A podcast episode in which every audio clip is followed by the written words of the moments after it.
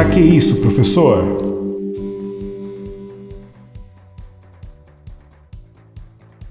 Olá, eu sou o professor William Souza e está começando mais um episódio do podcast Pra que isso, professor? O seu podcast semanal de história. Os anos podem passar, outros protagonistas podem vir, mas Chadwick Boseman sempre será lembrado como o Pantera Negra. Nesse episódio, vamos falar sobre representatividade e vamos entender qual a importância que o herói tem para crianças, jovens e adultos e também como era o mundo quando Pantera Negra foi criado e também como tudo isso se relaciona com a história. Então, para isso, eu vou ter que chamar o Recapitula. Os Estados Unidos sempre foram um país muito grande em território, então o desenvolvimento econômico era diferente no sul e no norte do país. No sul, haviam grandes propriedades agrárias que usavam da mão de obra de escravizados e seus descendentes. Os escravizados não tinham direito a voto e também não tinham como lutar pela abolição. Já no norte, não havia escravidão, e sim a economia baseada na pequena propriedade e no trabalho livre assalariado. Porém, os estados do norte não poderiam abrigar e nem receber escravos sulistas fugidos. A Guerra da Secessão, que durou entre 1861 e 1865, acabou com a escravidão. Porém, os estados do sul começaram a perseguir e segregar os negros recém-libertos, tanto que neste mesmo ano, em 1865, surge a Ku Klux Klan, grupo supremacista que existe até hoje. Cada estado norte-americano tem leis próprias, então surgiram leis segregacionistas no Tennessee, e outros estados sulistas acabaram criando suas leis, como por exemplo a proibição do casamento interracial, o afastamento entre negros e brancos nos trens, ônibus, restaurantes e teatros, e escola para negros e brancos. Esse racismo imposto por estas leis ficou naturalizado nesses estados sulistas. Por exemplo, os negros deveriam sentar-se no fundo dos ônibus, e se não tivesse lugar para um branco se sentar, eles deveriam ceder o lugar. Não podiam beber água no mesmo bebedouro dos brancos e tinham que usar banheiros separados, entre outras situações. Mas isso foi se estendendo, porém, um fato faria tudo mudar. Então, dito isso, vem comigo e bora pra história!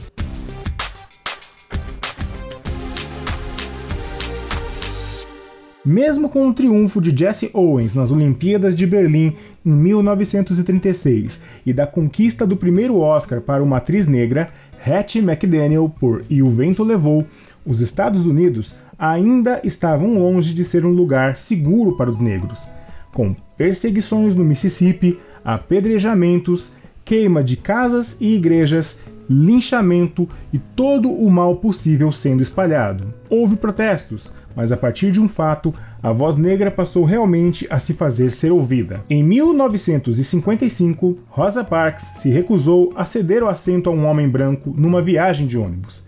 Ela acabou quebrando uma lei e foi presa, e isso instaurou uma onda de manifestações e boicotes ao transporte coletivo, que durou cerca de 831 dias esse movimento deu certo, pois os negros eram a maioria dos usuários. Esse movimento de desobediência civil foi liderada pelo pastor Martin Luther King Jr. A Marcha sobre Washington por Trabalho e Liberdade em 1963 reuniu cerca de 250 mil pessoas pelo fim da segregação racial. Nessa marcha, Martin Luther King fez o seu mais famoso discurso, I Have a Dream, Eu Tenho um Sonho e com a morte do presidente Kennedy, o seu sucessor, Lyndon Johnson, conseguiu aprovar em Congresso a proibição da discriminação racial em escolas, empresas e outros estabelecimentos públicos e também o direito ao voto para os negros. Havia dois movimentos, um de desobediência civil e não violência liderados por Martin Luther King,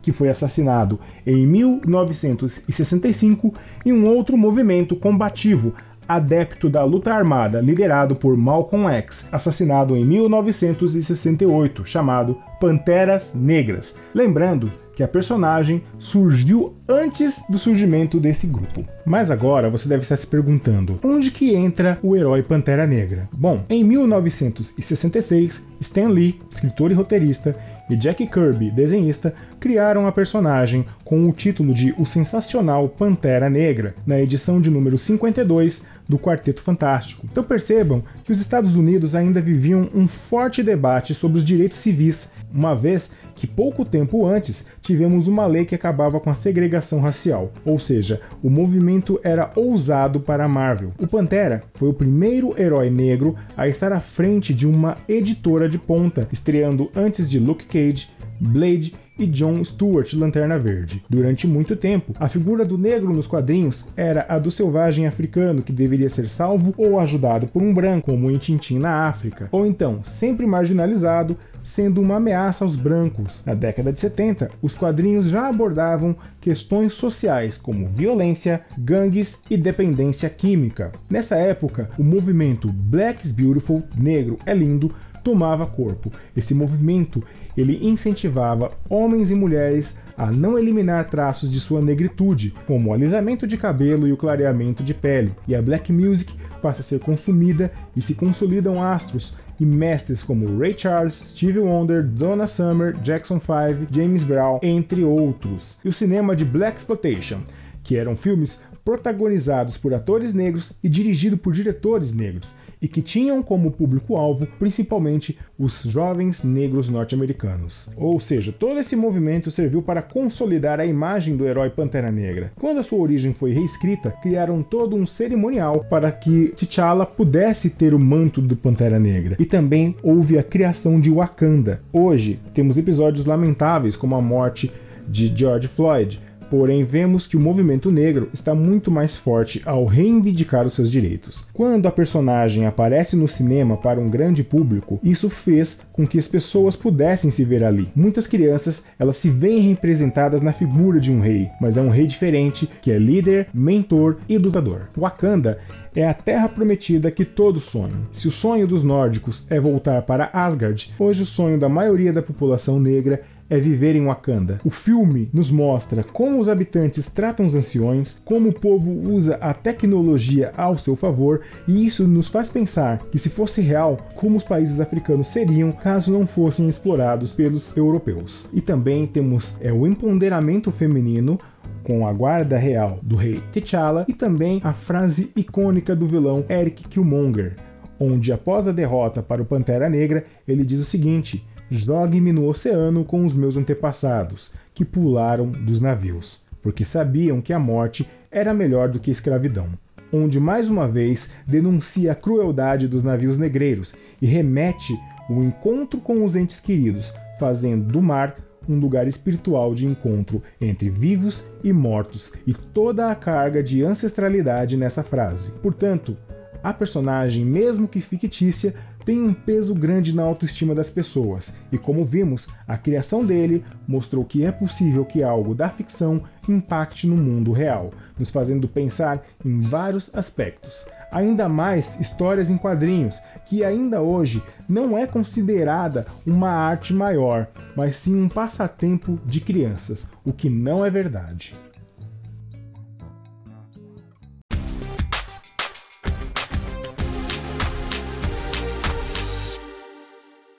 É isso aí, galera. Então, se pensarmos aí, T'Challa é um personagem que ele é complexo, porém ele se tornou relevante, na verdade, nesses últimos 30 anos, né? Mas o grande boom foi aí a partir do filme. Se a gente parar para pensar no contexto que ele foi criado, né, no, no, nos debates sobre os direitos civis dos negros nos Estados Unidos, é, realmente foi de uma sensibilidade muito grande do Jack Kirby e do Stan Lee. É, mas também temos que pensar também na questão do pano de fundo do personagem. Né, a criação de Wakanda, é, toda a ancestralidade, a transmissão do manto de Pantera Negra, né, os rituais que eles são é, feitos. Então houve realmente um cuidado para que se criasse uma mitologia do herói uma mitologia que fosse palatável. Por exemplo, fazendo uma comparação entre Thor Pantera Negra. Thor, ele não tem essa, essa, essa questão de, de ritual, por exemplo. Ele já nasceu Deus pronto, né? O que acontece é que quando Odin é, morrer, né, no Ragnarok, ele vai assumir trono. Já no Pantera Negra, não. No Pantera Negra a gente tem né, vários Panteras Negras protegendo a nação de Wakanda. E sempre quando um, um Pantera Negra ele morre ou ele se aposenta, ele né, é passado o, o manto para uma próxima pessoa e aí outras pessoas dos reinos eles podem desafiar quem quer assumir o reino e também o posto de Pantera Negra. Então essa criação né, dessa, dessa mitologia é muito interessante. Outro fato que a gente pode ressaltar também é Wakanda. Wakanda seria como se fosse a Terra Prometida. É engraçado que Wakanda é uma nação isolada meio africano, em que as pessoas né, externamente acham que é um país extremamente rural. Né? Essa é a imagem que eles vendem para o mundo. É um país extremamente rural, atrasado, e na verdade é um país extremamente tecnológico, com vibranium e com as coisas super avançadas. Então é muito legal a gente perceber essa valorização do, do território africano na, nas histórias em quadrinhos. Bom, outra coisa que eu queria também ressaltar é sobre é, a questão das histórias em quadrinhos. Né? Muita gente ainda fala que história em quadrinhos é só a turma da Mônica, é só Tio Patinhas, Mickey. Na verdade, não. Existem diversos tipos de quadrinhos que muitos fazem a gente pensar em muitas coisas. Né? Eu poderia dizer, é, por exemplo, sobre Mouse,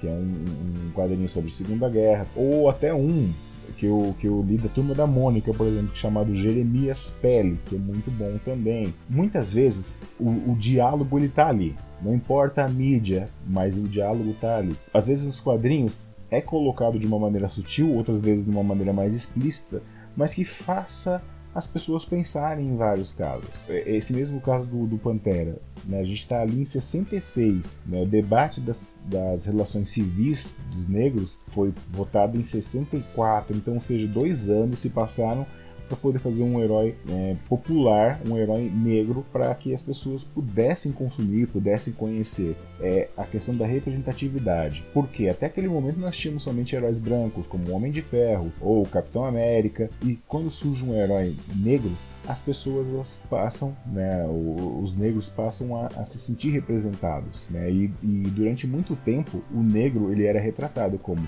o vagabundo, o marginal, né, é, tinha o, o chama, os chamados, tinha alguns atores que faziam o blackface, né, que faziam um personagem chamado Jim Crow, que era o, o negro beberrão, né, que fuma, que, que é vagabundo, que não trabalha.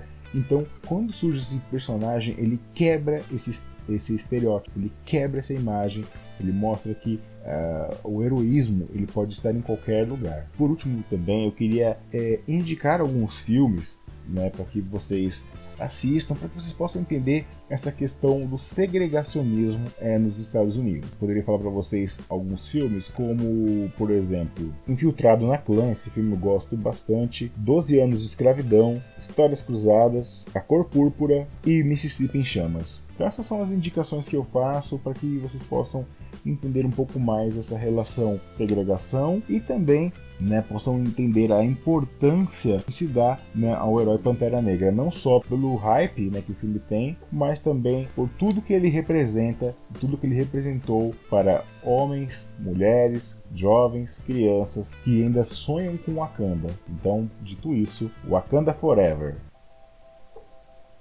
Quero agradecer a todas as pessoas que me ajudaram na elaboração desse episódio. Jéssica Querejebe, Eveline Santos, Laís Souza e todos aqueles que acompanham e compartilham o podcast. Caso queiram mandar mensagem, o nosso e-mail é souzawilliam1983@gmail.com. Então espero vocês na próxima semana. Até logo. Tchau.